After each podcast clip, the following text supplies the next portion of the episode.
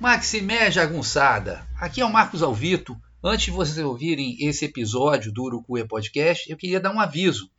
É que no dia 6 de setembro de 2022, agora, eu vou começar um novo curso lendo o Grande Sertão Veredas, um curso que eu ofereço desde 2016. Já tive várias turmas e a gente vai do primeiro até o último parágrafo do livro, lendo e comentando todas as passagens do livro.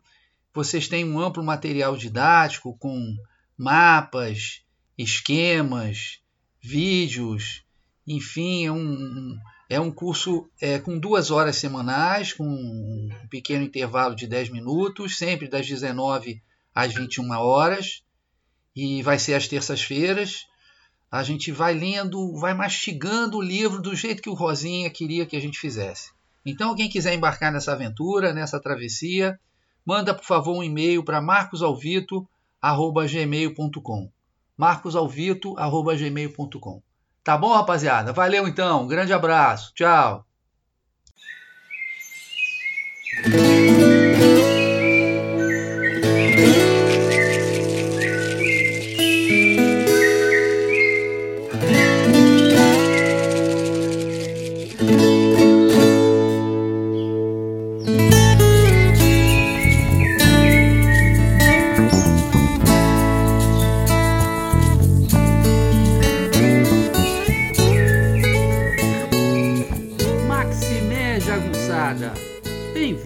Bem-vindas a Urucuia, um podcast feito para te ajudar Maximé a ler Jagunçada. Veredas Esse é o e episódio outras obras do nosso 55 do. Urucuia Podcast. Eu sou o Marcos Alvim. Ainda estou continuando com aqueles diários lá de Urucuia, de quando eu fui para o noroeste de Minas, para a bela cidade de Urucuia, às margens do rio mágico do Urucuia, cujas águas batizaram Guimarães Rosa. né? E então vou falar do diário 10 hoje. Duas canoas, o encontro do guieiro com sua turma de vaqueiros e o brinquedo de Joãozito. Lembrando que eu fui para lá para dar aula, né? Para dar aula sobre o Grande Sertão Veredas para os meninos e meninas do Urucuia, duas vezes por semana, e aos sábados para os professores de lá, que foi uma experiência maravilhosa. Então, eu fiz um diário, né? Todos os dias eu escrevi um pouquinho, e agora estou compartilhando com vocês. Diário do Urucuia 10. Duas canoas, o encontro do guieiro com sua turma de vaqueiros e o brinquedo de Joãozito. É sempre bom lembrar onde essa travessia começou. Primeiro veio o rio que me enfeitiçou. O rio das montanhas, o rio de águas claras certas, o rio que, como os outros, nunca dorme. Por isso, para me preparar para a primeira aula do curso Lendo o Grande Sertão Veredas, eu busquei uma sombra à beira do meu urucuia. Ali eu pronunciei em voz alta, encantamento, magia, as palavras, os sons e os sentidos dos primeiros passos do Grande Sertão e de suas veredas. Me deixei ler pelo livro, acalmei meu coração e me fiz um com o fluxo das águas. Tendo cuidado da alma, fui tratar do corpo. Seu Vanderlei preparou um feijãozinho enquanto eu fazia minha meditação rosiana. Convidou também o arroz, um prato vistoso de salada e o caranha, um peixe que veio frito em pedacinhos à milanesa. Por ser dia especial, me permiti um guaraná. Para não perder o hábito, tirei fotos do rio, de um lagartão imenso chamado tuiú, que pode ter até dois metros de comprimento. Tirei foto das canoas, que sempre me lembra a terceira margem, e até do homem da balsa, remando sua canoinha para vir almoçar. A balsa que permite atravessar o rio Urucuia. Fui para casa tirar a soneca de lei, guardar energia para gastar na aula de mais tarde. Como sempre, cheguei à escola uma hora mais cedo, inclusive para preparar o material de filmagem, pensar as estratégias em loco. Mas eu não estava preparado para outra canoa. Lindamente feita de madeira por uma artesã local, com mais ou menos 30 centímetros de comprimento, ela estava em cima da mesa do professor, com um delicado exemplar de bolso de grande sertão veredas de capa branca e florida. Mas não parava por aí. A sala toda estava decorada. Havia um isopor na parede do fundo com frases rosianas. Os exemplares a serem distribuídos estavam em caixas de buriti. Também no fundo da sala havia um manequim representando um sertanejo. Em uma parede lateral, mais uma surpresa. Um cartaz com uma foto minha colorida. Felizmente, bem mais novo. Com palavras de boas-vindas que me deixaram totalmente emocionado. O meu muito obrigado a todas as professoras que armaram com carinho essa emboscada de hospitalidade urucuiano-mineira para a qual eu não estava preparado. Professoras Maria Madalena Chaves dos Anjos, a querida Leninha, professora Marley Aguiar, professora Márcia, Márcia Cristina e outras. Não mereço, mesmo assim agradeço. Hora de trabalhar, mas cadê os alunos? A hora passava e ninguém chegava. Até avisei as professoras que se os alunos não viessem, eu iria colocá-las em sala, porque aquela aula eu precisava dar de qualquer jeito. Mas eles vieram sim. Atrasadinhos, tímidos, mas muito simpáticos meninos e meninas de 15 e 16 anos, somados a alunas mais velhas que estão completando o ensino médio.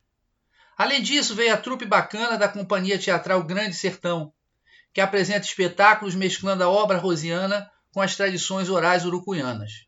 Eu vou falar mais deles depois. Mesmo com a presença de adultos, procurei adequar a linguagem aos adolescentes, tentando traduzir os conceitos em termos de experiências cotidianas deles, partindo do que eles sabem e vivem, segundo a lição de Paulo Freire. O professor é um tradutor, e eu tentei traduzir existencial, metafísico e outras pedreiras na linguagem deles. Não sei se consegui, mas tentei. Como foi? Para mim foi um Guararavacan, só que com direito a beijar de Adorim, metaforicamente, pessoal. A filosofia desta aula foi a seguinte: a literatura é um brincar com palavras, que cria uma brincadeira, o livro, que pode ser brincado à sua maneira por quem quiser. Mas é uma brincadeira cujas regras só são reveladas durante o brincar, isto é, durante a leitura. Há autores que revelam logo as suas regras, até na epígrafe. Há outros que demoram mais e até as disfarçam, tornando a brincadeira mais difícil, mas por vezes mais prazerosa. É o caso do Rosinha. Mas, de um jeito ou de outro, todos os autores e autoras nos convidam a brincar com o seu artefato de palavras. No caso de Grande Sertão Veredas, Rosa embaralha ou entrança, como diz Geobaldo, as peças, ou seja, as palavras e as histórias que elas formam de uma tal maneira que só vamos entender as regras da brincadeira na segunda leitura. Mas, ao mesmo tempo, a cada leitura, a brincadeira do Grande Sertão Veredas se torna mais divertida, mais prazerosa e mais significativa. Foi a partir deste enfoque lúdico, contando primeiro a relação do menino Joãozito com as palavras, que iniciei a aula. Lemos poucos passos, mas bem ruminados, bem mastigados, método rosiano clássico. Distribuí duas folhas de esclarecimento, uma falando dos três sertões, o sertão físico, o existencial e o transcendental, e outra explicando o título do livro. Deixei vir meu menino de 12 anos. Dramatizei a leitura, fiz caretas, brincadeiras, cantei, dancei. Enfim, me diverti feito vaqueiro que termina de embarcar o gado no trem e pede uma branquinha na venda de seu flor do ardo o pai do Rosa. Mas, com todo respeito pela cachaça mineira, a minha droga é mais poderosa, mais alucinógena. Lembrando Manuel Bandeira, nessa tarde e noite o que eu tomava era alegria. Se quiserem ouvir toda a aula, com direito às folhas que eu distribuí, é só mandar um e-mail para marcosalvito.gmail.com. Tá? E eu coloquei também no, no meu YouTube os 10 primeiros minutos da aula que vocês podem assistir, tá? Tem um agradecimento especial ao Judson Vieira Nunes, que é ator da Companhia Teatral Grande Sertão Veredas e que filmou essa primeira aula e todas as outras. Então, muito obrigado ao Judson. Agora vocês vão ficar com a linda música Acordais do meu amigo Delfim, também chamado de Alex Rocha, e da cantora de voz cristalina Joyce Carvalhais. Valeu, moçada. Maximé. Um beijo. Até a próxima. Tchau.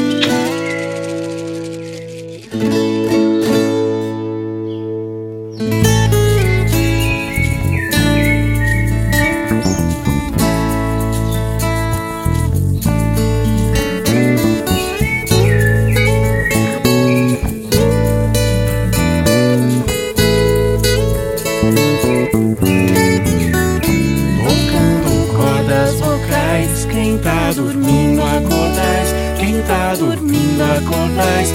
Quem tá dormindo, acordais. A casa agora adentrais. Quem tá dormindo, acordais. Quem tá dormindo, acordais. Quem tá dormindo, acordais. Peço licença ao Senhor, trago cantigas de paz, viola fina ensaiando